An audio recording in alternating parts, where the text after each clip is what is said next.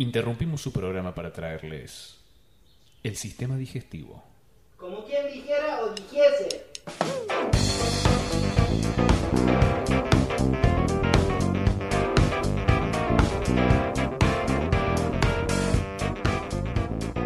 Hola, bienvenidos una vez más al Sistema Digestivo Podcast de Best Podcast in the Entire World. Estamos acá con Manuel Cabeza Rivarola, ¿cómo le va? Ah, me va. Me va bien. Algún día me gustaría que me vaya mal, así me puedo quejar de algo. Así puedo ser un tipo interesante, pero no. ¿Viste la gente esa que, que cuando le decís que tienen como una respuesta ingeniosa para la pregunta ¿cómo te va? Que creen que son los más ingeniosos del mundo. Sí, como... Esos que te dicen, por ejemplo, eh, eh, mejor no se puede o mm, si te, eh, si te cuento te da envidia o algo así. Sí, te- te- encontraron su latillo. sí. sí. Ahí va. Eh, si, tuviesen una sitcom, dicen, es el personaje que siempre dice eso. Sí, el otro día uno me dijo, eh, ¿bien o querés que te cuente? y le dije, la verdad, prefiero que me digas bien. No me interesa nada tu vida. Ah, no sé, si me dicen eso es como, upa, ¿qué está sucediendo? en Pero tu no vida? lo conocí, era un chabón Ah, random. Era el kiosquero, así. Claro. Ah, ok. Sí, no, la verdad no me interesa tu vida. A los perros les interesa participar del programa, por eso los dejamos ser parte. A los perros y al click. Es la tribuna. Sí. Eh, ¿Qué onda vos todavía? ¿Cómo has estado? Yo bien, he estado bien, he visto muchas cosas, Opa. tengo para hablar de un montón de temas, pero antes hay un tema que yo todas las semanas digo, uh, cuando llegue el sábado tengo que comentarle esto a cabeza y siempre me cago olvidando, Ok.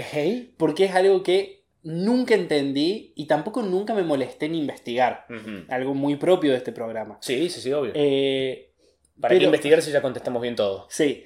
El tema es, viste que el, el pronóstico del tiempo tiene eh, siempre una cosa que... Dos cosas que me llaman mucho la atención y que no entiendo. Uno, que dicen visibilidad de 12.000 kilómetros. Yo no puedo. Yo no llego a tanto. claro. ¿Qué significaron? O sea, para. Quiero aclarar, 12.000 kilómetros es una exageración de tu parte. No, a veces- ¿Dicen 12.000 kilómetros? El otro día escuché visibilidad 10.000 kilómetros. ¿Qué? ¿Pero 10.000? ¿Cuán- ¿La superficie de la Tierra cuánto es? No tengo ni puta idea. No, son, son mucho más que... ¿Son mucho más que 10.000 kilómetros? Sí, culiado. No, es el... es el perdón, me estoy- lo- no, lo estoy confundiendo con el Ecuador. Ah, el Ecuador no anda tan lejos de 10.000 kilómetros. ¿No? No, creo que no, ¿eh? Eso, eso lo quiero investigar. Somos muy ignorantes, sí, men, y bueno, o sea, a- eh, para eso es el, el podcast. A ver, para, pero yo voy a. Mientras vos buscas eso, yo me voy a poner a buscar cuánto. ¿Cuánto es la visibilidad de hoy? La visibilidad de hoy es una banda. Ve, mira, el diámetro ecuatorial, 12.756 kilómetros. Pero yo te juro que el otro día escuché. eh, escuché. Eh, 10.000 kilómetros. ¿Por ahí? Nada que ver. O sea, ves casi todo el Ecuador, digamos. Sí, sí. No hay- O sea, te ves la nuca. o sea, los terraplanistas tienen razón, porque no hay otra forma de poder ver a 10.000 kilómetros. No. Visibilidad de 10.000 kilómetros. Un piloto se está comiendo un viaje ahora, pero. Pero oscuro, digamos. O sea, está saliendo de Ezeiza y está viendo la ópera de Sydney, el chabón así. Claro. Qué abuso. Eh, a ver si encuentro. eh, ¿Qué? No, no entiendo nada. Cap- Hay- hay visibilidad 10.000. Mira, va acá. A ver. Eh, presión, nubosidad, visibilidad. Ma, ahora 16 kilómetros. No, era 10. Debe haber sido Ahí 10 va. kilómetros. 10.000 metros capaz, Capaz. habías leído. Sí, porque 10.000 kilómetros Bueno, está bien. es una puta banda. O sea, Sí. literalmente casi el Ecuador. así. Bueno, flash. igual. Igual. Igual. 16 kilómetros. 16 kilómetros es una banda. O sea, no puedo ver tan lejos. ¿Cómo que no? Sí, no- vos no ves el, el- el- las montañas de la sierra, no se ven desde acá. Bueno, está bien, ¿Eh? tenés razón. ¿Todavía es? ¿Existe alguna posibilidad de que no me haya confundido yo, sino el de la radio y dijo 10.000 kilómetros y por eso yo estoy flasheando? Y hay gente que decía que el Congreso estaba cerrado cuando durante la cuarentena, así que... Ok. Ok. Bueno. eh, y la otra duda es la humedad. Porque a veces, Bien. a veces, el otro día, por ejemplo, el mismo día que escuché esto, por ahí. No, pero dicen cosas como humedad del 98%. ¿Cómo es que no estamos mojados? Sí, nadando. Sí. Voy nadando al centro, sí. Eh, Yo, yo siempre dije, quiero algún día ver hu- humedad del 100%. Es todo humedad. Es todo, es todo, Sí, sí. es todo estar impregnado de agüita. Eh, yo me acuerdo, mis abuelos, que vivían en Carlos Paz, yo siempre iba a su casa, bueno, no siempre, pero cada tanto los fines de semana iba, iba a dormir en su Sí, casa. es con mi una forma de decir siempre. Eh, sí, exactamente. Perdón, ahí va. Sí. Gracias, menos mal que vos también sos humano. Eh, y nos levantamos bien temprano y mis abuelos, si bien vivían en Carlos Paz, vivieron una primera porción de su vida muy corta en el campo. Y por lo Sí. tanto, para siempre fueron gente de campo. Obvio. Actuaban como gente de campo y, al, y bien a la madrugada se levantaban y ponían el canal del clima. Y yo me acuerdo, ellos tenían cable, ¿no? Siempre, casi siempre tuvieron cable. Yo no tenía cable cuando era muy chico. O sea, no tenía canales como Cartoon Network y cosas así. Yo me acuerdo de ir a la casa de mis abuelos y, y ponían el canal del clima que era diapositi- diapositivas Sí. de humedad, tanto una pantalla, un fondo azul con, Sí, con sí, gráficos blancos, un embole. Sí. Y yo a las, a las 8 de la mañana pensando, podríamos estar viendo Looney Tunes. Sí, sí, qué desperdicio de cables. Sí, sí, sí, sí. Y ellos lo único que hacían era ponían eso de fondo y veían la humedad, la presión. La, la presión en, en hectopascales. Sí, Ah, sí, sí. El, el- Ah. el viento a 800 Exactamente. kilómetros por hora. Y Eh, eh, bueno, o sea, Dije otra bestialidad. dije sí, pero, pero no te preocupes, no te preocupes que... Alto tornado. ¡Entra a la casa! Eh, Pero igual. ah, El tema de la humedad, ¿no? O de la sensación térmica. La sensación térmica. Que la sensación térmica, el otro día también escuchaba en la radio que es como un concepto demasiado ambiguo para lo.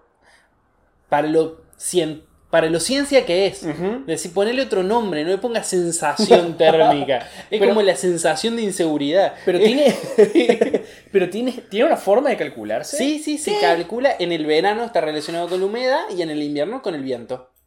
Huh. No. Pero es algo tan subjetivo, onda. ¿Te parece que Sí. hace más calor del que hace? Es que yo durante un tiempo pensé.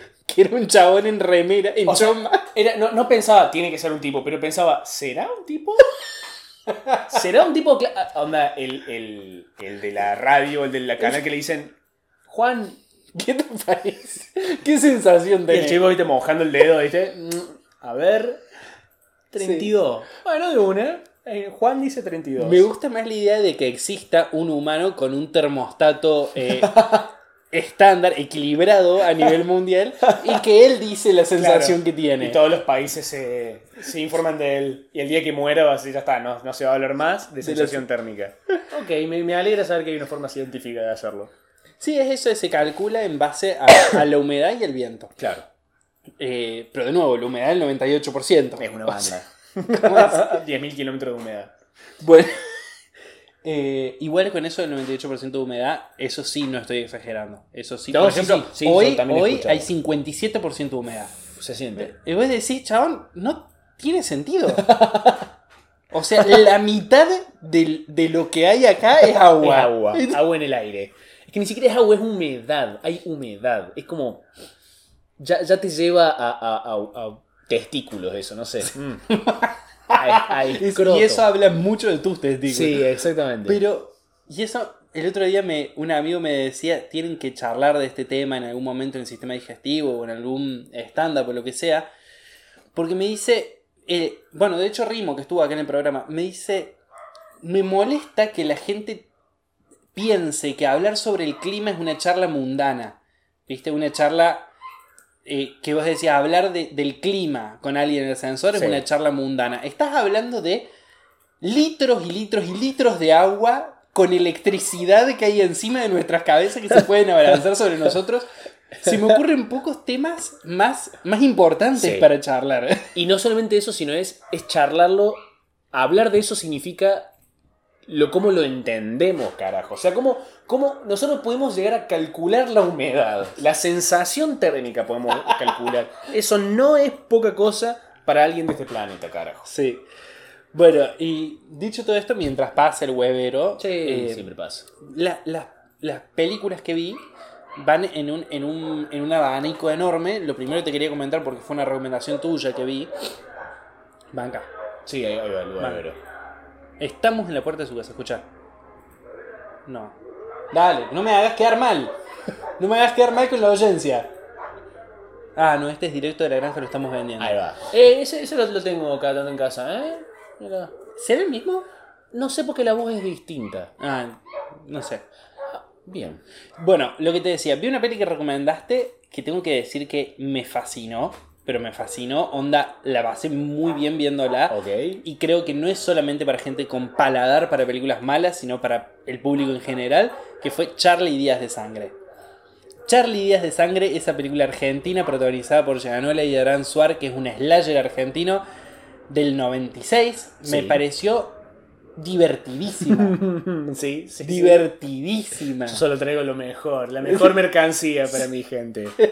Mierda de la buena. ¿La viste con Ana? La vimos con Ana. Y ah, eh, como se, se- se tuvieron que meter abajo de las sábanas con la actuación de- del aterrorizador, at- atemorizante Llanola, Fabián Sí. Llanola, haciendo sus escenas dramáticas. Eh, la verdad que nos cagamos de risa, onda nos reímos mucho.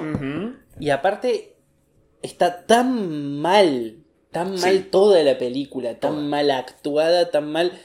Hay, hay toda una secuencia en la cual hay un personaje que está a punto de matar a otra persona y el resto de los personajes se sientan a tomar café. Sí. Sabiendo de esa situación, en, en plan, bueno, ya vamos a ver qué hacemos con esto. Para, para, no sé, lo pensemos. Sí, sí, sí. Lo pensemos, tómate, ponete la pava. ¿Qué te pareció? Y aparte, otra cosa, el, el- el momento en el cual se desata el slasher, eh, no entiendo nada. No, ¿Qué es está pasando? Suben, una, suben y bajan las escaleras, Sí. se quieren trepar por el techo, le tocan la puerta, ¿saben quién es? Pero aparte, el, el monstruo, ¿de cómo? ¿Qué pasó? Eh, eh, ¿Qué te pareció? A mí una de las escenas que más me impactó es cerca del final. Creo que cuando están, cuando ya llega, ya llegó la policía, creo, o el padre, no me acuerdo, que el padre se pone a llorar. Sí. Tiene como su escena de llanto dramática. Me. Fue, fue uno de los momen- mis momentos como icónicos de reírme mucho en una película mala. ¿A vos te impactó tanto como a mí esa escena? A mí, todas las escenas en las que estuvo ese personaje, lo sufrí.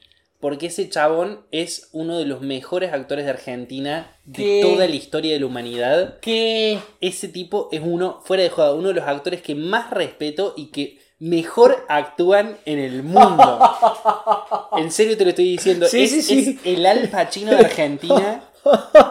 Pero me encanta cómo tuvimos dos reacciones completamente opuestas. Pero yo la pasé mal porque digo, ¿por qué? ¿Por qué está haciendo esto? sos ¿qué capaz le- de mucho más. ¿Qué le pasó? Y aparte me dio toda la sensación, digo, esto claramente no es su culpa. Mm, sí, esto, no, no. esto está mal dirigido. Esto, eh, le- leyó el guion hace media hora. Sí. Le dijeron, vinieron, se acercaron y le dijeron, y ahora estás muy frustrado, dale, actúa, filmamos. Te- te- llanto, ¿eh? Llanto, estás triste. Sí, no, ese personaje me hizo muy feliz, el personaje del padre. Sí, estoy Y ahora- hablando de Norman Brisky, que quede claro el nombre del actor. Norman Brisky, fuera de joda, lo voy a sostener, es uno de los mejores actores de Argentina. De hecho, el mejor actor de Argentina de toda la historia hasta ahora. Desde que la gente empezó a actuar en Argentina hasta hoy, Norman Brisky es el mejor actor. Y tiene, y tiene esta joyita. Y si quieren verlo actuar como el orto, vayan a ver Charlie Díaz de Sangre. En la cual, que cabe aclarar, sigue siendo la mejor actuación de la película. Sí, sí, sí, sí, sí. Es, es el, es el personaje que. Es es el único personaje que solamente como moverse y como habla te das cuenta que hay algo. Sí, hay sí. algo atrás de hay algo en ese humano. Sí. En cambio, persona como Adrián Suar, perso- que está Adrián Suar de joven. Bueno, eso te- es otra cosa que te iba a decir. Yo pensé que Adrián Suar me caía mal. Este personaje que protagoniza Adrián Suar eh, me cae mucho peor. Sí, sí, sí, sí. Y, y, mm, tienen, si mal no recuerdo, tienen toda una escena, toda una secuencia donde creen que es él el que asustó a una de las chicas Sí. y lo cagan a pedo y el tipo se quiere ir, después Sí. lo perdonan. Esa secuencia, o sea, durante eh, eh, fue, fue una de las escenas que yo que yo describo porque me pasa muy seguido ver, ver estas películas como un. eh, como una. Un estado de confusión absoluta. esperando, esperando entenderlo. Y llega, llega el punto al final que no lo entiendo y me, empieza, me empiezo a reír. Porque to- toda esa, esa secuencia estoy como, ¿qué? ¿Para qué? Pero claro, no, pero si saben que. ¿Qué? Y al final cuando todos se perdonan y saltan y se ríen y lo perdonan a Adrián Suárez, es como que en ese punto digo, bueno, claramente esto es una mierda. Abra- abrazo esta realidad. Exactamente, ya está, esto es lo que hay. Hay otra, hay otra cuestión muy chiquitita que es, ¿vos viste el póster de Charlie Díaz de Sangre? Mm, me- estoy, o sea, si lo vi no lo recuerdo. Tiene dos cosas fantásticas. Una, en el póster Fabián Gianola en bolas está abrazando a una chica en bolas que no es su novia de la película, es la novia del amigo, Sí, que vi- nunca se abrazan. que nunca se abrazan. Eh, onda, eh, elijamos a, a la que tiene mejor espalda desnuda para el Ujú. póster.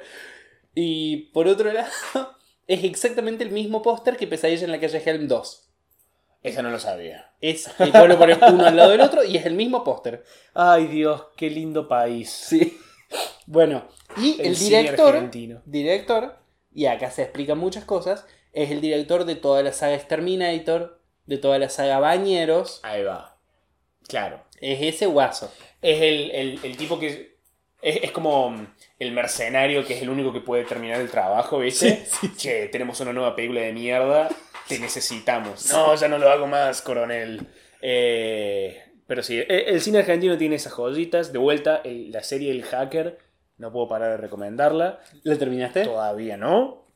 Y estoy, estoy muy enganchado con esa serie.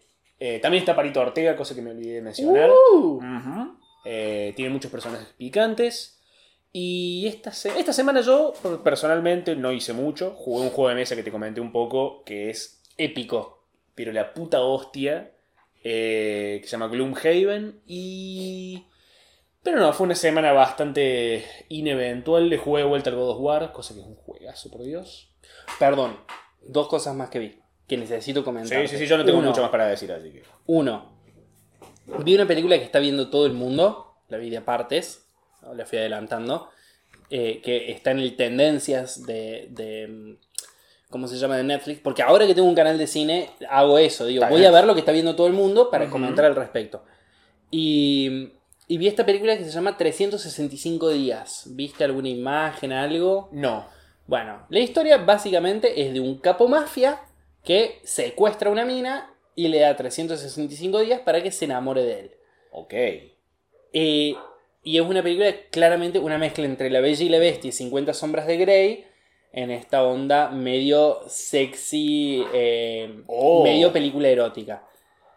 Primero, de que es mala y que está claramente hecha para que la gente se caliente y que el éxito que tiene es porque la gente le excita en las escenas. Dicho esto, es tan turbia, pero tan turbia, porque el 99% de las escenas de sexo que aparecen son violaciones, Ok.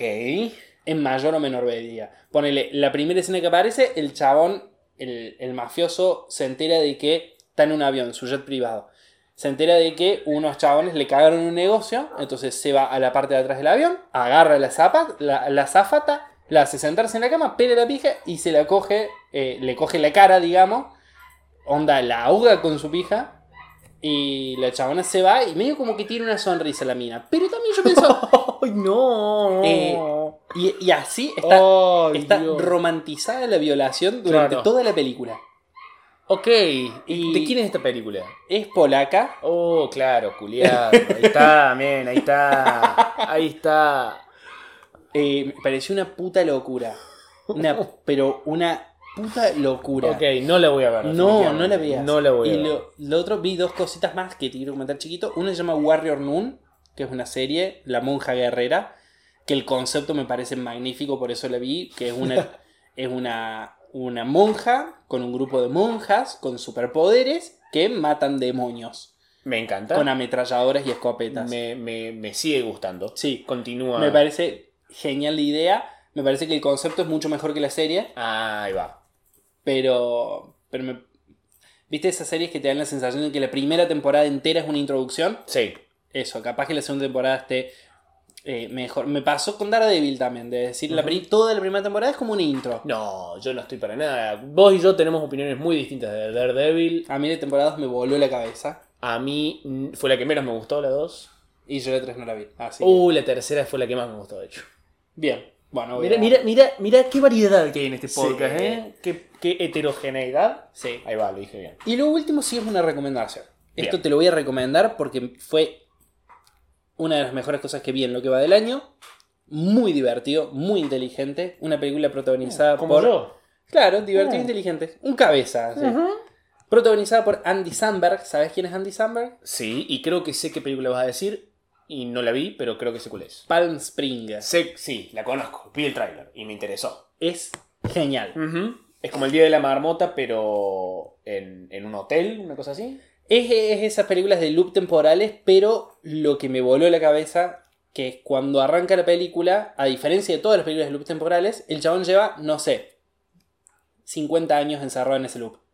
Ahí va, sí, sí, algo, algo, al- esa impresión me había dado el tráiler. Y es, eh, me parece un concepto genial. Ok, ok, ok, sí, sí, tenía ganas de verla, así que tu recomendación fue el pedo, Tobias. Ah, bueno, gracias. Recomiéndame vos algo, la. Eh, pasa que hace mucho que no veo algo, algo realmente piola, pero me voy a poner las pilas. Esta semana sí vi una película, pero está meh, que se llama Vast of Night, que es una película de. eh, como de, de gente que está. mm, Una película de aliens. En un pueblo pequeño que creen que hay aliens dando vuelta, una cosa así. Está muy bien hecha, pero. meh. Em, pero hace mucho que no veo algo piola, man. Estoy, estoy mucho con, con Facultad y Jueguito últimamente. Claro. Bueno, si quieres ver algo piola, anda a ver Springs. Voy a, voy a hacerlo, voy a ¿Y hacerlo. querés que arranquemos el podcast? Dale, ya sería momento, ¿no? Dale. Poner a grabar. Vamos a... ¡Oh, no! ¡No había puesto a grabar!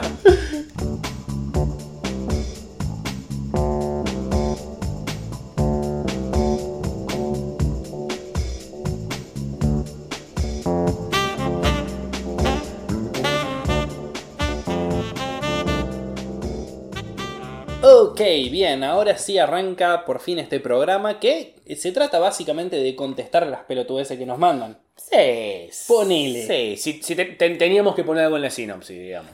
Bueno, eh, acá de- dicen una pregunta que ya he he escuchado muchas veces. Ok. Quizá una de, de las.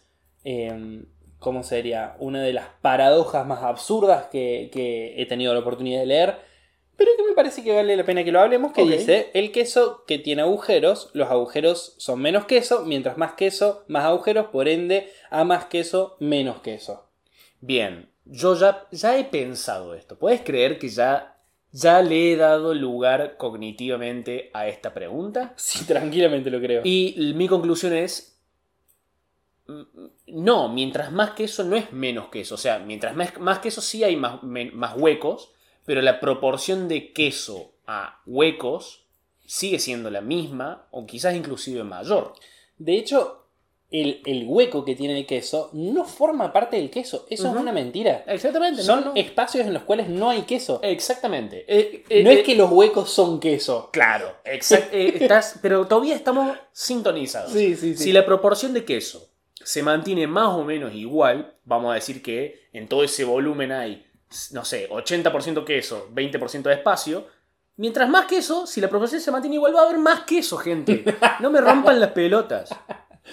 Sí, está, está bien.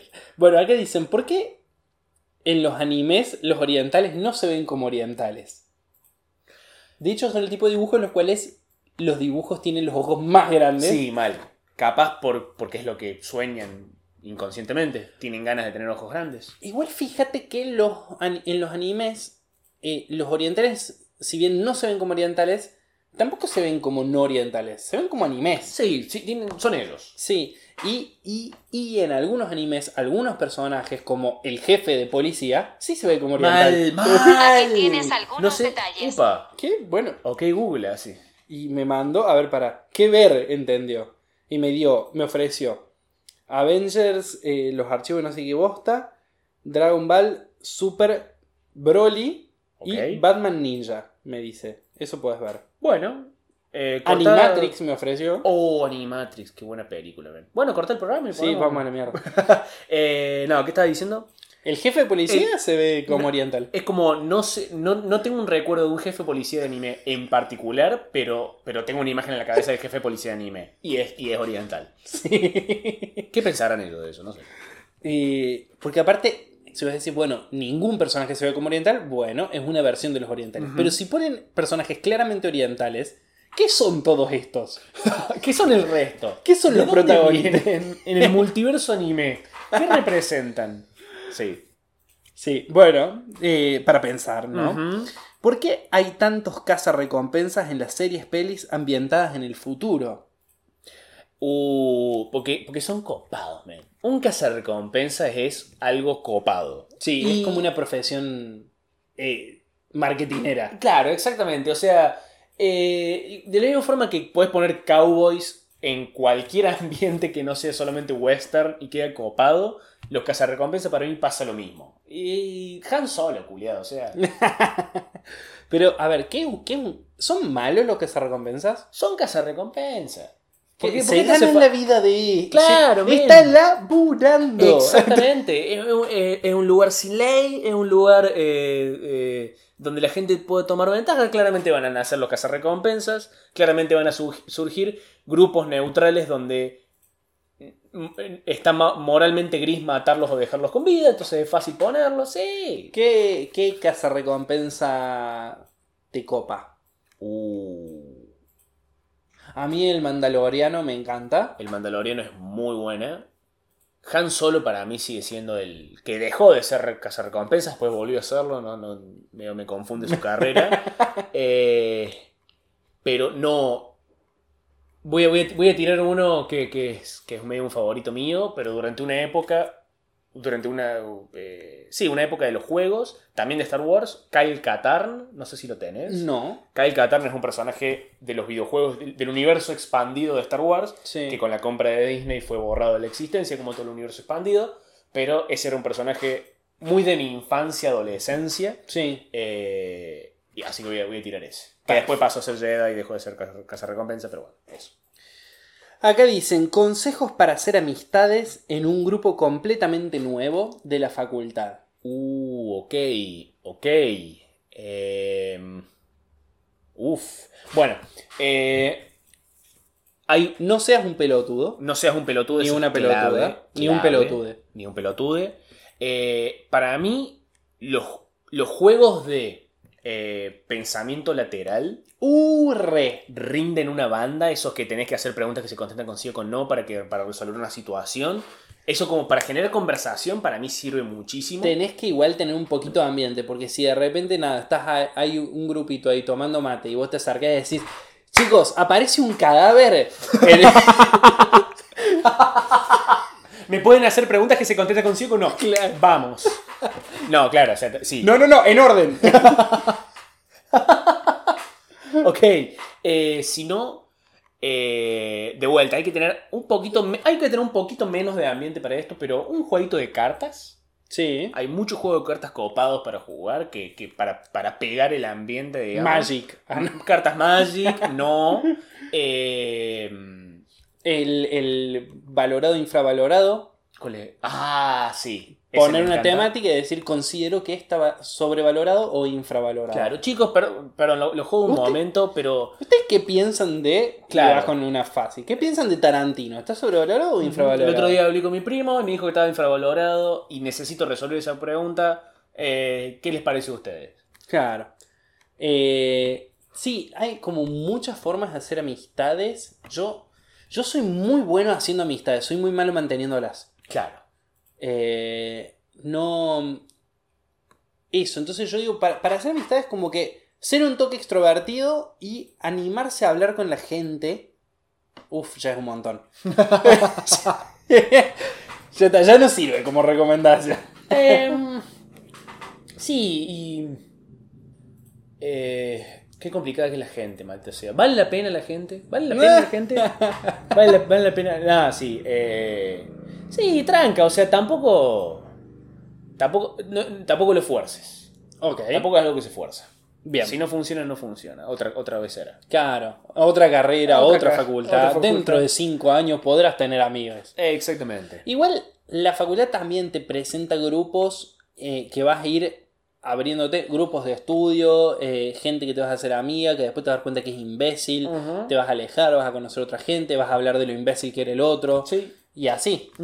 Y el, el simple, si, si ya es alguien con el que más o menos hablas, pero todavía no sos amigo, el simple, che, Nos juntamos a tomar una birra. claro, ahora, no- bueno, ahora técnicamente se puede ir a un barcito ahora, así que... Sí, pero no te vas a gastar tu salida el fin de semana en una persona que estás Sí, conociendo. es verdad, es cierto eso. Sí, en esta época está o sea, complicado. si, si no es alguien que querés mucho o alguien que te querés garchar, no lo vale. Eso es cierto. Eso es muy cierto. bueno, te tocó una época complicada para hacer amistades, la verdad. Sí, o sea, como que hacer un grupo de amistad con, con lo tedioso y poronga que son la- la- las reuniones online, Sí. no. No. No, a- a- abraza tu soledad, escucha el sistema digestivo, eh, hacete una buena cantidad de pajas y espera el año que viene. Sí, sí, sí. Y, la- y espera poder salir al parquecito con la gente. Claro. Dicen, eh, ¿qué hubiese pasado si esta pandemia nos agarraba en la mierda noventera argentina? Uf, uf, uf. En los 90, bueno, Con poco internet. sí, sí, poco, poco y nada de internet. No sé, o sea, yo, yo eh, pienso, sobre todo en, este- en esta época, ¿qué hubiese pasado en una cuarentena sin acceso a internet? Porque, por un lado digo, uh, Esto no lo hay pensaste internet, el otro día que se te cortó la luz. Exactamente. Sí. Por un lado digo eso y por otro lado digo, bueno, pero en esa época estábamos acostumbrados a hacer cosas sin internet. Pero muchas de esas cosas implicaban salir de la casa. Bueno, yo en esa época no salía mucho de mi casa y no usaba internet. Pero eras Leía niño. mucho. Pero eras niño. Era niño. Eh, y, o sea, yo, yo creo que muchas actividades tienen valor porque, porque sabemos que podemos estar haciendo otra cosa también. Eh, una vez voy, voy a traicionar la, la confianza de una persona que no conozco y que en una cena me, eh, me dijo una idea que tenía para una serie o una película y que yo creo que se la mejoré, así que en parte creo que es mi idea. y que, Así eventual- funciona y que eventualmente, la autoría, sí, y que eventualmente se la voy a robar porque ella no la registró todavía. Ok. ok. que era la idea de un mundo en el cual de golpe no hay más internet. No hay más internet, pero no es que se va, no, es que se- no hay más, no hay más posibilidad de la nada y porque sí, no hay más internet.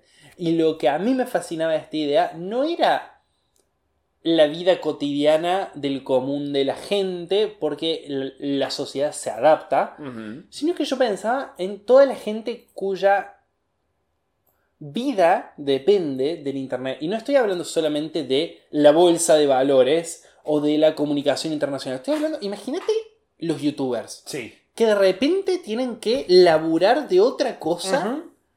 Sí, de, de- Eh, de- a, a lo Thanos, chasquearon el dedo y ya está. No, Sí. hay más, no existe más esa ocupación. Claro, y, Los y- influencers. claro, ¿cómo? Hay, hay mucha gente cuya vida es el Internet. Sí, sí, sí, sí. Y me parece una locura. Desaparecería. eh, bueno, como vos decís, digamos, es, es cambiar todo. La sociedad se adapta, pero es Mercado Libre, eh, eh, Amazon, Amazon, Netflix.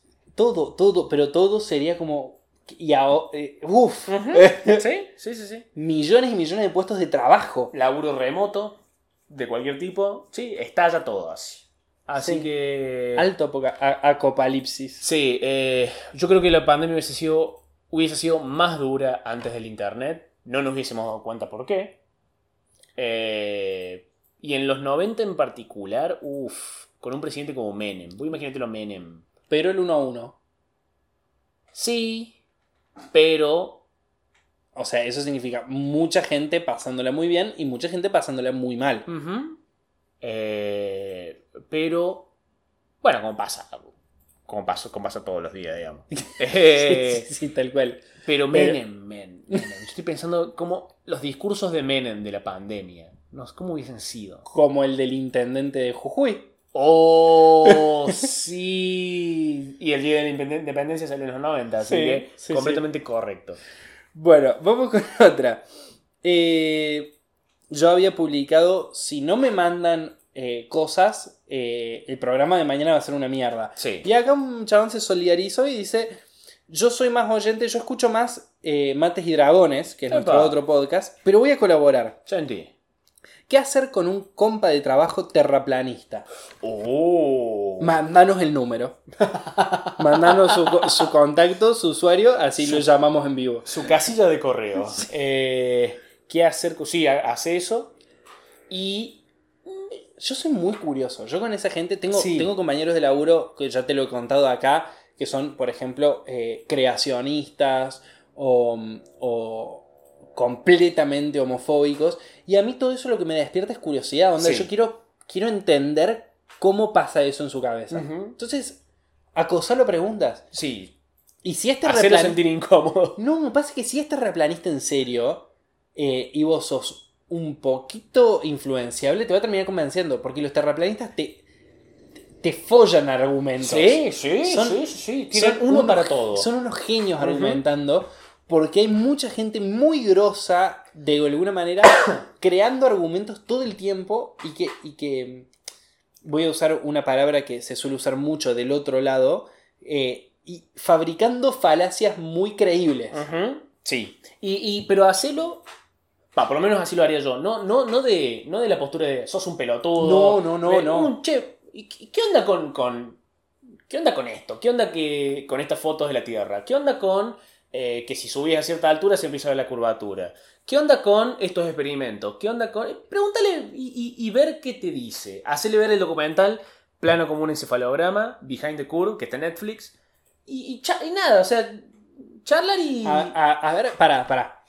Supongamos que soy terraplanista. Sí. A ver, vamos, vamos a intentar. Ok. Dale. Tobias. Trata, trata de, de- de ponerme en jaque.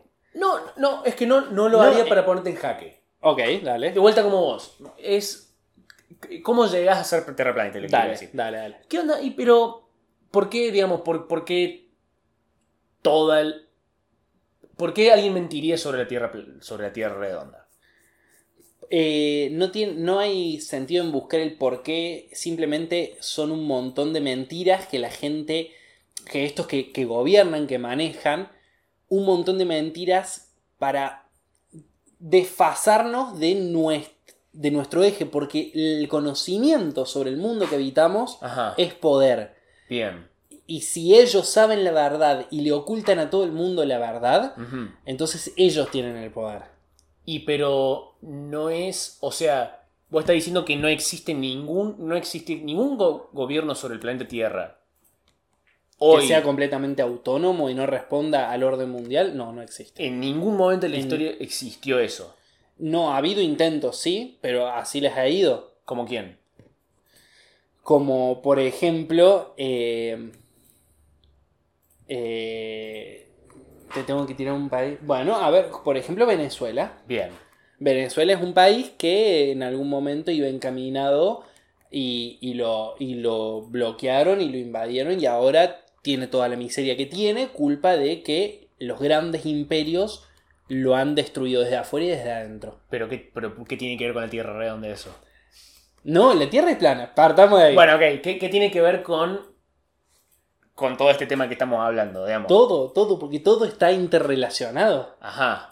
Vos me recién me decías lo de que si subís a cierta altura se ve la curva. ¿Cómo subís a cierta altura? ¿En un avión? Sí. Bueno, los- las ventanas del avión están curvadas para dar ese efecto.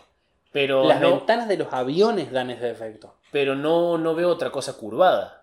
O sea, no es que los edificios que veo desde arriba se curvan. ¿Ves El- edificios desde arriba de un avión? Sí. Eh, yo, yo he ido en avión. Sí. El ala del también. avión no se curva. Porque está muy cerca. Es un efecto del vidrio que curva lo que está lejos.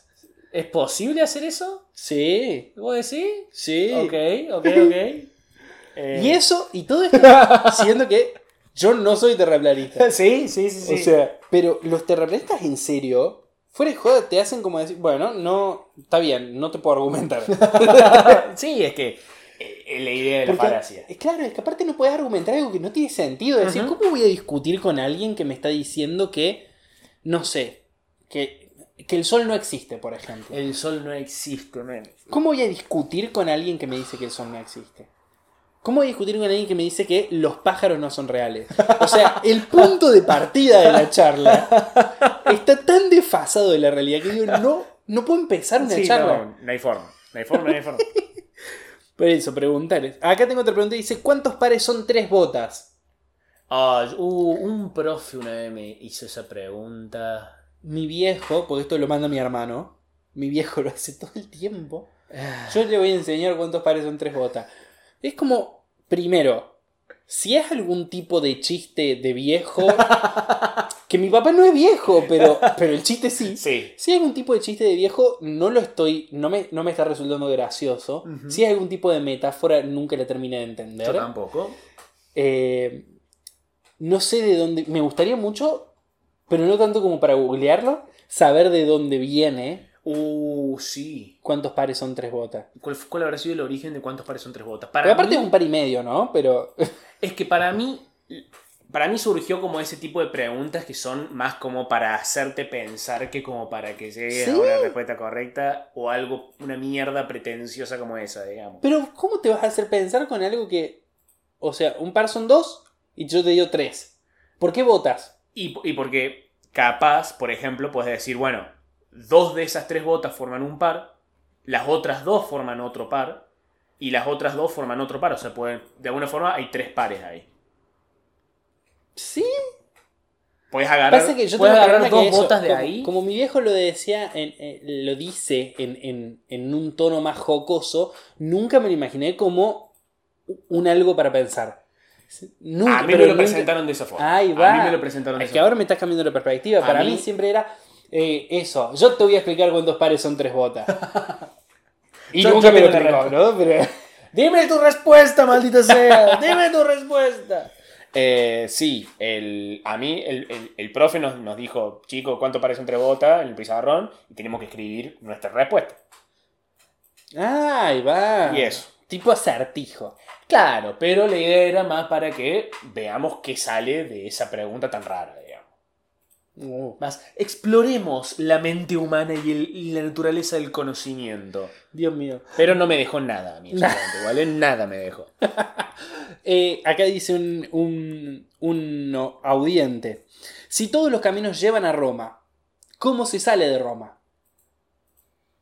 Me parece una muy buena pregunta. Claro, porque si vos... Todos los caminos para- llevan a Roma. Claro, si vos salís de un camino Si vos intentás salir a Roma, terminás llegando a Roma. Claro. O sea, lo único que puedes hacer es quedarte en el mundo entre Roma. El Claro. mundo- en, el, mu- en el camino te puedes quedar. Claro. Pero si vos haces una ciudad, ponele, formás un pueblo sobre el camino que sale y lleva a Roma, Sí. te vas del pueblo, no puedes volver nunca más. Nunca más. Porque ese camino lleva siempre a Roma. Siempre. Uh, men, qué, qué infierno. Sí, sí, O sea, el infierno de Dante, algo así. Pero por eso Roma eh, tiene tanta gente. Claro. Porque son gente que no ha podido salir. Yo por eso no, no pienso ir nunca a Roma. Y es que no, men. Yo Pero, pero pienso conocer toda Italia menos Roma. técnicamente estamos en Roma. ¿Por qué? Porque vos una vez usaste un camino para llegar a esta casa. Sí, no, pero yo creo que el camino uno lo está transitando constantemente. Ah, Cuando llegas va. a Roma, terminó el camino. Ah, Todos los caminos desembocan va. en Roma. Claro, o sea, nosotros estamos en Córdoba, que está de camino a Roma. Exactamente. Perfecto, perfecto. Ok, me gusta, me gusta esa respuesta. Bien, sí, sí, si vos estás contento, yo estoy contento. Acá pregunta Rimo Rimondiro, ¿en qué mes estamos? Uf, eh, por gracias a los memes en julio. ¿Cuántos memes? Sí, me gusta, me copa, me copa La gente que- espera este momento del año, ¿no? Sí, Que yo creo que sí. Esta vez, el año pasado yo no vi memes de julio. Yo ¿eh? vi memes de julio, pero no tantos. Claro. Y es que este momento la gente está más, Más al pedo. más al pedo y con ganas de hacer más memes. Pero aparte hay un meme cada día. sí. Cada día me, parece me copa mucho. un buen desafío. Sí. Yo no hice ningún meme de julio. Y si ya hay tantos, ¿para qué, no? Sí, bueno. es como disfrutar. Acá dicen, ¿cuál es la yerba mate perfecta? Otra, enumeren sus yerba mates favoritas. Mm, voy a arrancar con mis favoritas, que es la yerba de Don Bosco, Ajá. riquísima. Y segundo lugar, yo diría la... Ay, me olvidé el nombre, pero es un paquete rojo y blanco. ¿Amanda? Amanda. La Amanda me copa bastante. Pero, por- pero en primer lugar pongo la de Don Bosco porque me parece la más. Como la yerba, la mejor yerba estándar. Hay yerbas que tienen cosas raras, que cada tanto me gustan, viste, que vienen con, no sé, yuyitos más raros. Sí. Pero como, digo, yo quiero mate, quiero un buen mate. Eso te iba a Tranca. decir, yerba con yuyo, ¿el mate con yuyo te gusta? Sí, por lo general sí. ¿Qué yuyo? Eh, nunca sé Además bien, porque siempre, siempre me dan uno y digo, ¿qué tiene esto? Y me dicen algo, y digo, oh, qué copado, y me olvido completamente de lo que es. Yo ten- tengo una amiga que en una época me cebaba siempre mates muy lavados, muy calientes, Mm. con una rodaja de naranja, 15 yuyos distintos, un poquito de hierba y azúcar.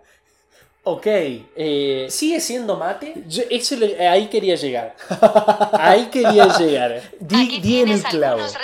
¿Me estás jodiendo? Eric Torres acusado de abuso sexual Fox Sport.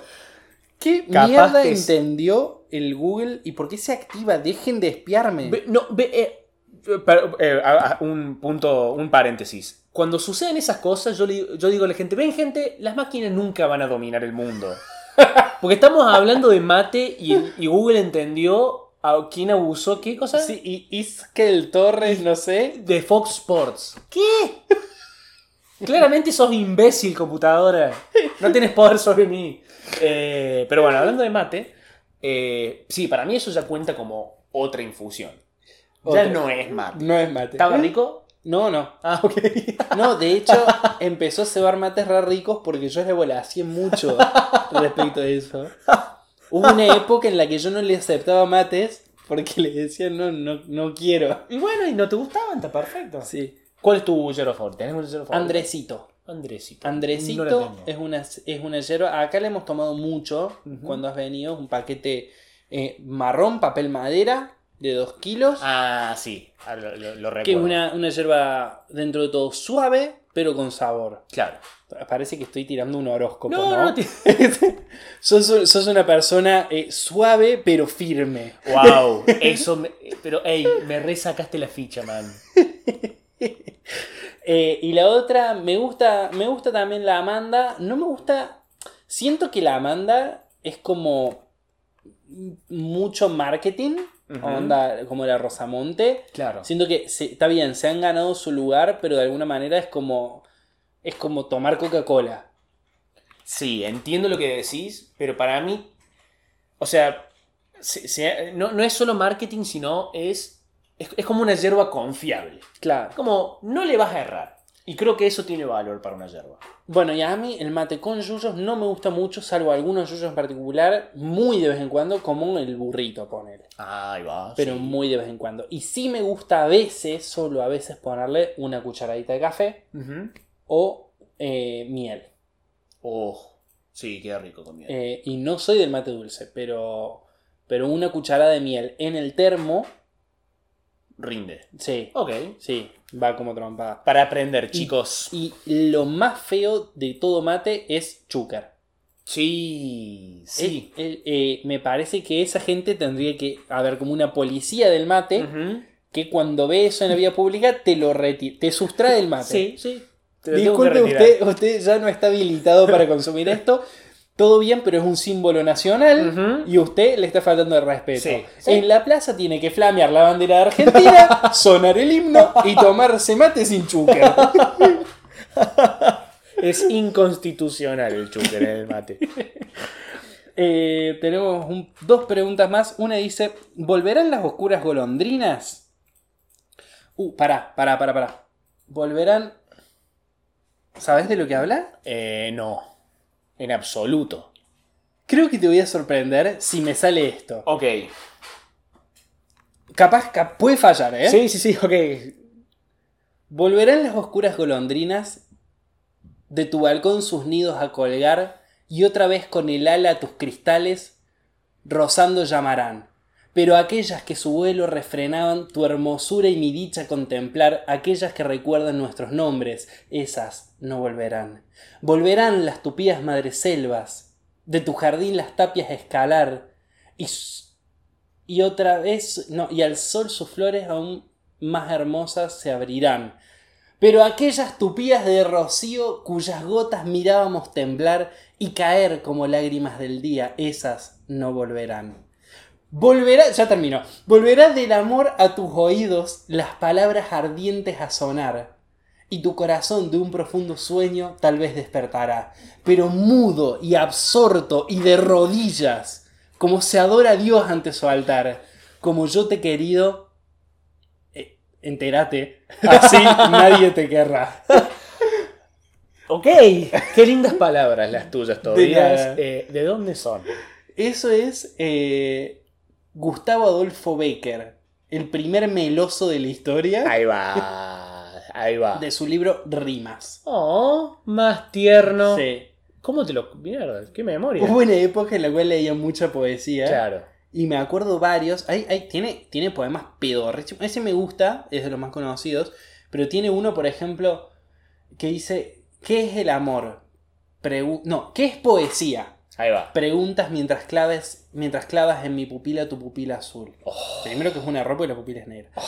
¿Qué es poesía? Y tú me lo preguntas. Poesía eres tú. Ah, no me dijiste nada, pero gracias. Eh, lo que. Encima malísimo porque la chavala le estaba preguntando: ¿Qué es Claro, poesía? Sos vos. Sos vos, nena. O sea, Sí, lindo, pe- pero. Claro. ¿qué es poesía? Profe, pero ¿qué es? ¿Qué pongo en el examen? Claro. A Lo, mí nunca me gustó la poesía. lo que me. Bueno, ya vamos a hablar de eso. Lo que me gusta de este poeta, eh, un poco de su historia, es que el papá de la chica que a él le gustaba no la dejaba a ella salir con él para que él sea un buen poeta. Para que su desamor alimente su. eh, Eso es lo que dijo. Sí. Eso es lo que dijo. Para que seas mejor poeta, Becker. Según vos. Según vos. Quiero que, quiero que esté con el que gana plata. Con el que gana guita. Claro. Y no sos vos, Becker. Bueno, el no me gusta la poesía, yo lo rebanco y lo reentiendo, pero, pero te gusta la música. Sí. Y, hay- y es poesía. Pero con música. Eh, ¿Te gusta la poesía? ¿No te gusta, No me gusta la poesía no te sin gusta música. le- claro, no te gusta leer poesía, no te gusta escuchar poesía, pero no es que no te gusta la poesía. Es que. La poesía, eh, ¿qué es? Es el juego de palabras. Es que es más. Yo la música raramente. No le das pelota a la letra. Exactamente. Ah, ahí está. Doy- Entonces no te gusta la poesía. No me gusta la poesía. No es que no, no, O sea, no es que la paso mal. Pero es. No me, no me da nada. No Ah. me entra nada. O sea, me, ac- me acuerdo. la- alguien, no me acuerdo quién, me, se me puso a recitar poesía delante mío. Como, como diciendo, mirá que. Mirá lo que estoy diciendo. Acaba de pasar. Y yo tenía unas ganas de agarrar el celular y ponerme a hacer otra cosa. Al frente. Acaba de suceder. Claro, cabeza. exactamente. No lo cuente como un hecho pasado. No, no, pero.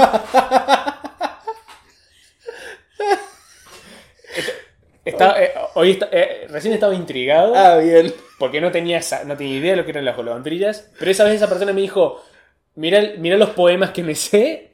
Y se puso a recitarme. Y yo, ok, Respira hondo. ok. Y además me, me di cuenta Es que, me eh, cuesta mucho seguirlo. Me Bueno. cuesta mucho seguirlo. Eh, Eso lo entiendo. Y además, además, es incómodo. Es incómodo que alguien relate poesía. Sin que se lo pida así. De- Para mí, es la- la- de la misma forma que es incómodo que alguien se ponga a tocar la guitarra en una juntada que nadie le pidió que lo haga. Sí.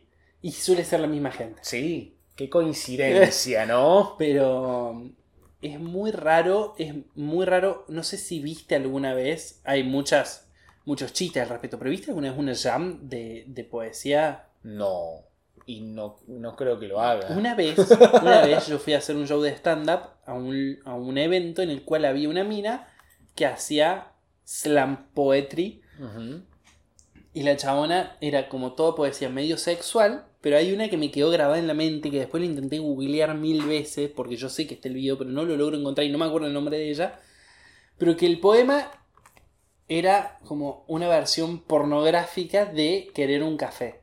Oh, Entonces la chabona arrancaba diciendo, quiero un café. Quiero un café negro torrado a la mañana. Quisiera bañarme en una tina llena de café. Quiero un café. Quiero un café. Y, y yo en una sala en la que había cinco personas más. En la cual el único sentimiento que me transmite es incomodidad Sí. y vergüenza ajena. sí, sí. Es como Sí, decir, Dios mío, le estoy pasando re mal. ¿Qué, ¿Qué opinas?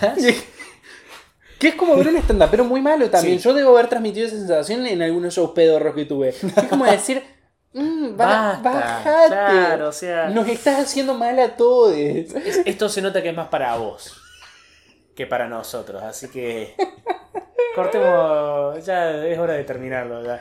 Eh, sí, a, a mí, a mí la poesía me genera, me suele generar muy, sensaciones muy parecidas.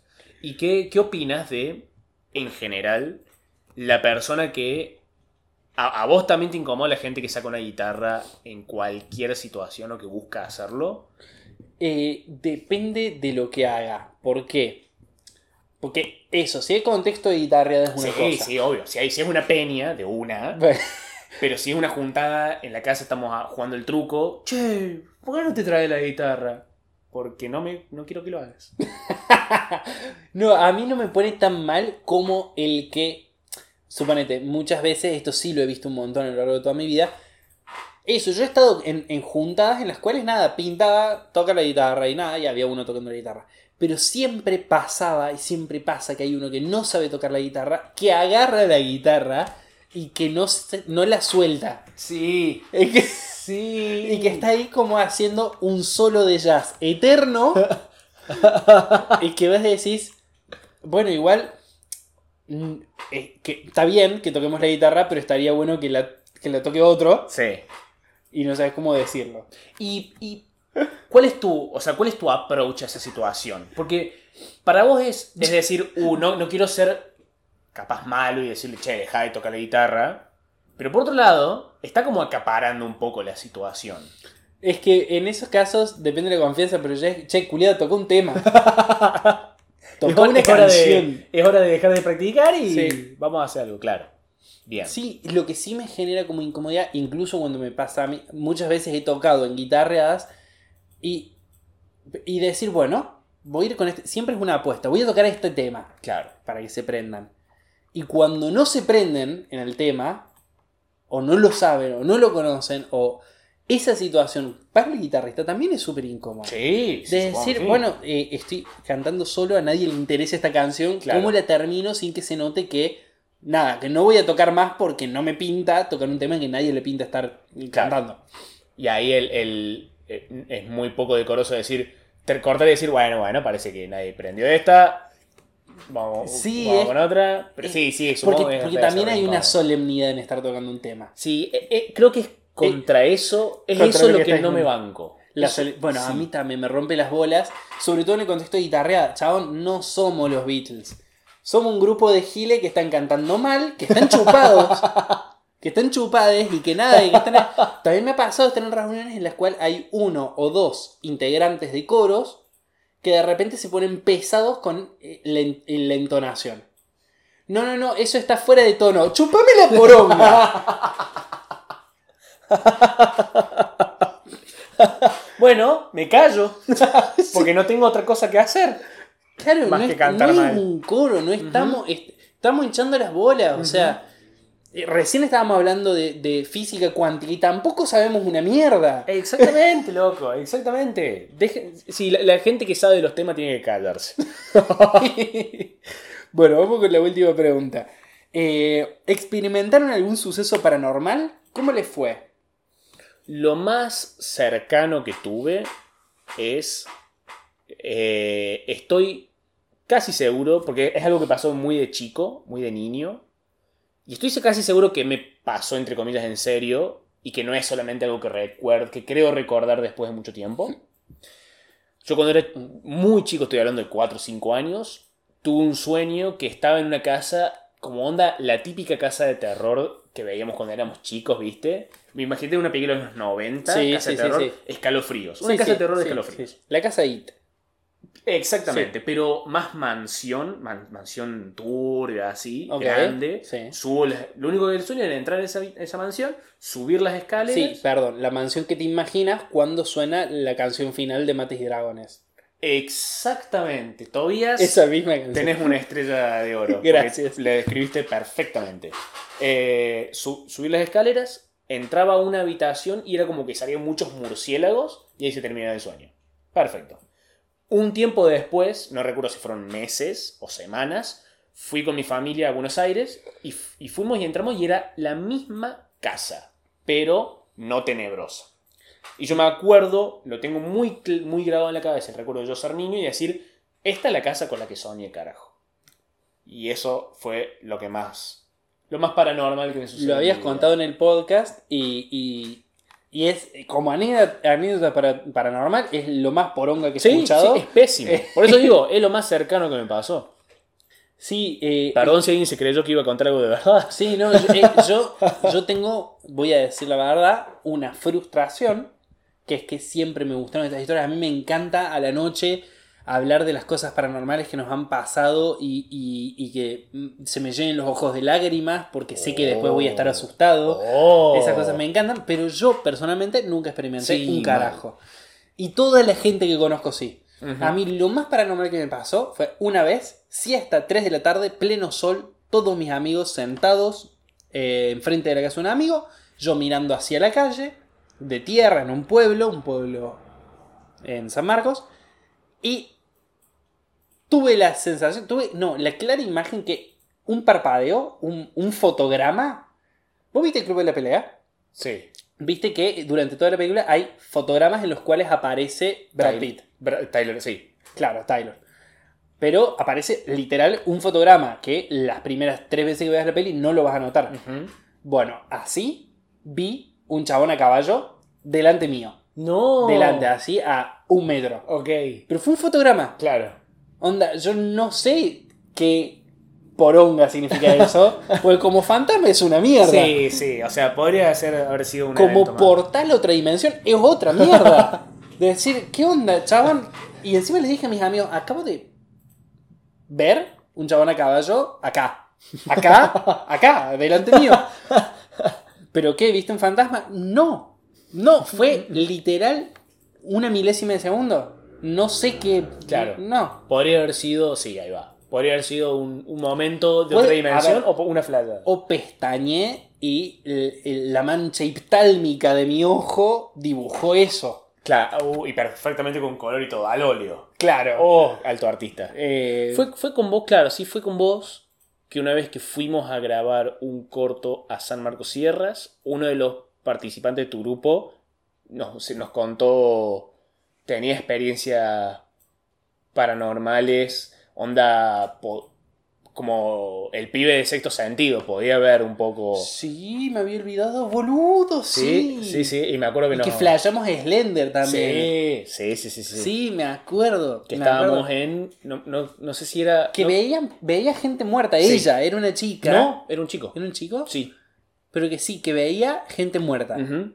Y que veía regularmente. Sí. Y que no nos quería decir si había ahora o no, porque eso podía ser incómodo. Sí. Y que. Y que nosotros decimos, dale, culiado, hay alguien acá. ¿Dónde? Señalalo, donde sea. Hay alguien a caballo. Y que de hecho los veía como eh, personas normales. Que Sí. tardó mucho tiempo en darse cuenta que era gente que en realidad no estaba ahí. Y si no. Y, si Y mal no que se daba cuenta porque lo estaban mirando fijo. Oh, me había olvidado de esa parte, sí. Sí, yo me acuerdo que, que él tenía como una onda de che, no. No, no le demos mucha bola. Y no me, eso de no me rompa las bolas con, con si hay gente o no, sí, eso me lo acuerdo bien. Y que eso eh, al principio le asustaba mucho y que aprendió cómo ignorarlo. Creo que gracias a la madre o a la abuela, creo.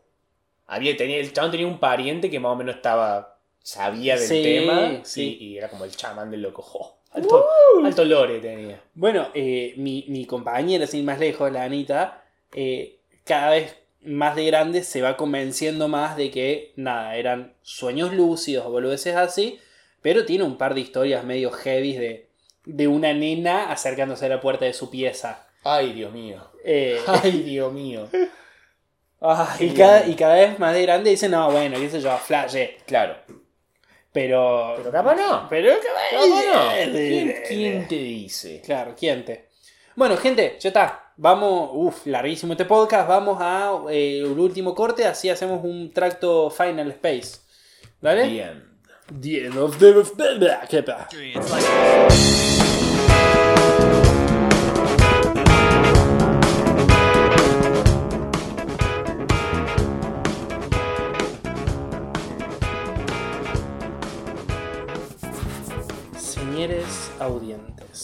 sean ustedes, a ver si puedo hacer como.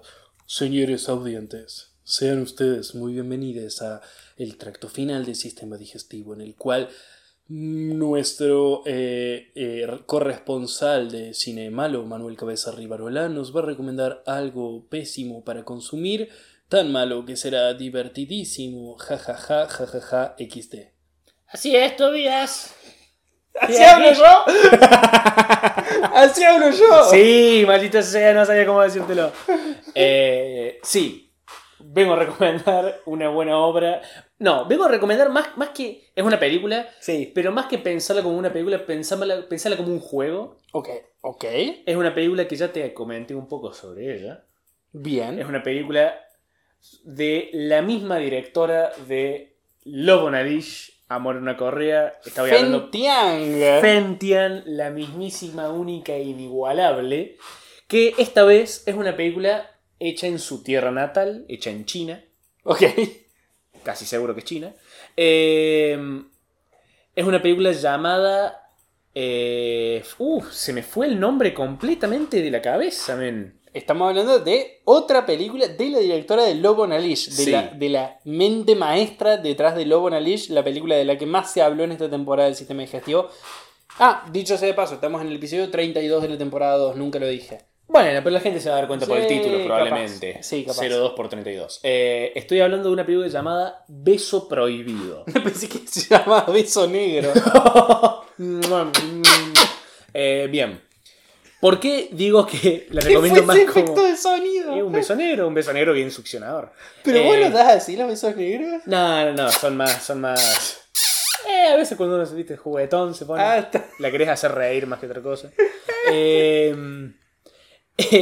esta película la recomiendo como un juego porque, a diferencia de Lobo Nalish, como dije, esta película está hecha en su, en su país natal, por lo tanto, la película está en chino.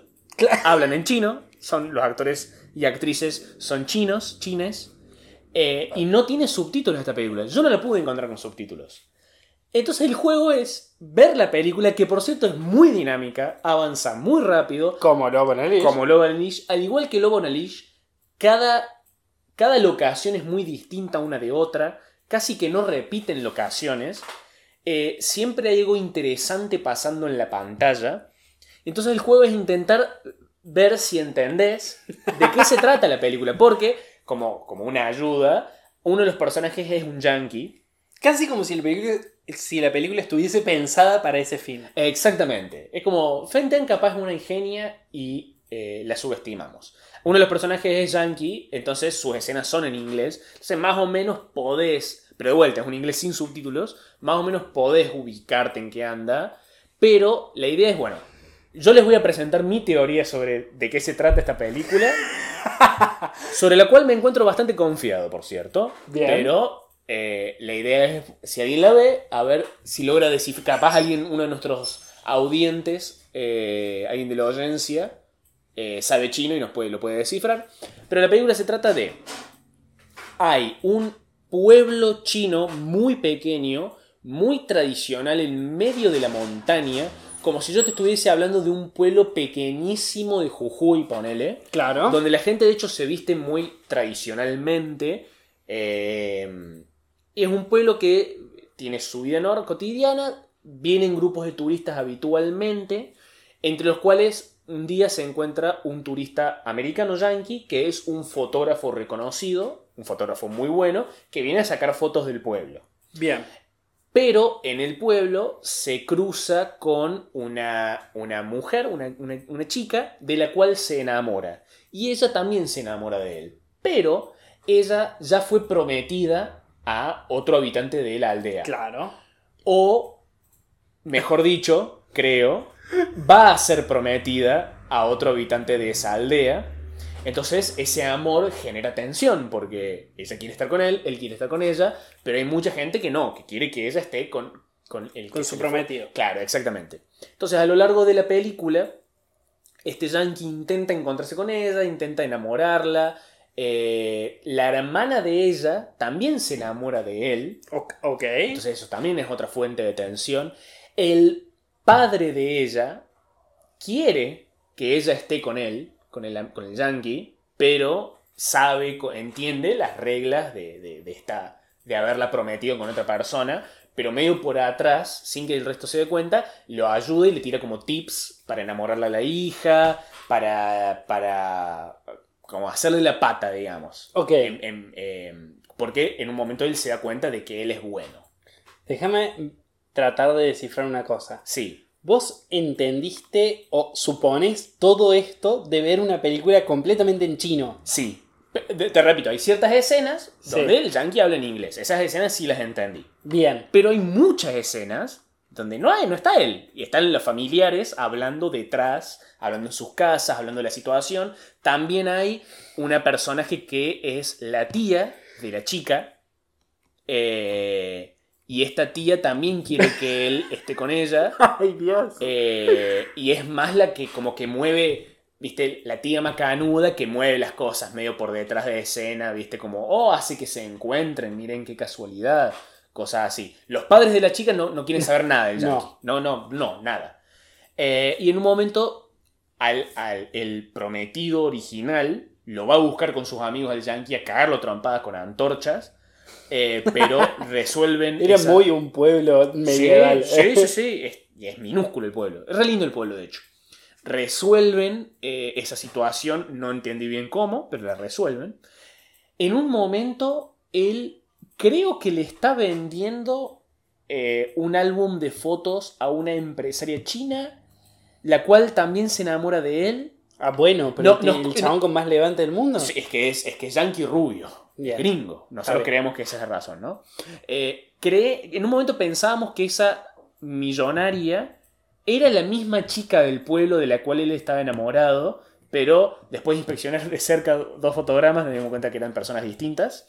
Es un poco racista lo que estás diciendo. Voy a Porque decir, los chinos no son todos iguales. te voy a, te voy a repetir otra revelación que yo tuve durante la película. Yo en un principio pensé que el padre de la chica, que después lo quiere ayudar a él tras escenas, digamos, tirándole tips, pensé que son dos personajes distintos. Porque el padre casi siempre tenía puesto un sombrero. Y en un momento, en una escena se saca el sombrero. Y fue como para, para mí una revelación como Luke, yo soy tu padre. Mirá, soy el mismo personaje. Que claramente, seguramente en la, en la película, digamos, no, no- los personajes nunca dudan que es el mismo personaje porque es el mismo personaje. Claro. Pero yo, que no sabía quién era, no entendía bien lo que estaba diciendo, para mí eran dos personajes completamente claro, el que tenía gorro y el que no. Y el que no, y tenía pelo, pelo cortito. Ay, Dios mío. Eh, hay, un hay otro par de personajes que dudo si son los mismos o no. y hay muchos, muchas relaciones de parentesco que no tengo muy en claro. Pero lo que le voy a decir a la gente que está escuchando esto, yo la pasé muy bien viendo esa película. Perdón, con, con esa teoría, eh, o, sea, el, la cosa de la que tanto se burla la gente de Superman Clark- y Clark Kent es perfectamente factible. Sí, sí, sí, sí. O sea, de vuelta, si Superman fuese del mismo pueblo que es esta gente, el hecho que se, el hecho que se saque los lentes y parezca otra persona misteriosamente, yo me lo creo. Porque lo experimenté. Alguien se sacó su sombrero y se convirtió en otra persona. ¿Dónde está el padre de la chica? Ahora está el amigo del protagonista. Eh, así que bueno, gente. Beso prohibido, Forbidden Kiss de Fen Tian. eh, a jugar para ver si descifran el trama mejor que yo. Que igual no, sé, no sé de qué, forma comprobar quién tiene razón y quién no. Eh, Gente, vamos a pedir esto. Si algún audiente del sistema digestivo habla chino, vaya por favor a ver Beso Prohibido de Fentian y nos escribe al Instagram de Tobias Culazo o el de Manuel Cabeza Rivarola o el del sistema digestivo diciéndonos de qué mierda se trata, si Cabeza acertó o no. Yo estoy muy confiado que acerté bastante. No todo, pero bastante. Bueno, gente, hasta acá hemos llegado. Este es el episodio número 32 de la temporada 2 del Sistema Digestivo. De nuevo somos Manuel Cabeza Rivarola y Tobias Culazo. Nos pueden buscar así en Instagram y también nos pueden buscar como el Sistema Digestivo. Pueden escuchar nuestro otro podcast que se llama Mates y Dragones. Si les gustan los juegos de rol o esas cosas raras, también pueden ir a Un Pelado Hablando de Cine en YouTube a verme hablar de cine y ser pelado, pero ahí ya sin cabeza, o sea, mucho mejor. Eh, cabeza, te quiero un montón. Nos vemos la semana que viene. Nos vemos la semana que viene, todavía si Dios quiere. Dale. Nos vemos. Chau, chau. Adiós.